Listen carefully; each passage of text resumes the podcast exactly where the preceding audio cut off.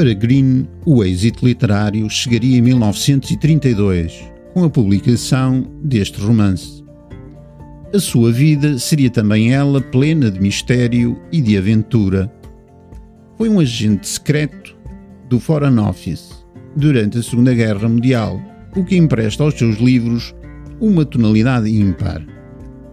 Neste livro, o comboio, o mítico Expresso do Oriente, cria um ambiente de luxo, barulhos enevoados e misteriosos, mecânicos e de movimento.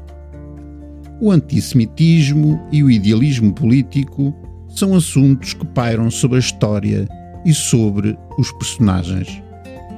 Temos um médico comunista que é perseguido, um judeu muito rico, uma corista inocente, um escritor medíocre, um arrombador de cofres e assassino, uma mulher bela, mas sem muito assunto, e uma jornalista lésbica. Levamos estes ingredientes ao forno e sai de lá uma história cheia de mistério, paixões e sonho. Boas leituras!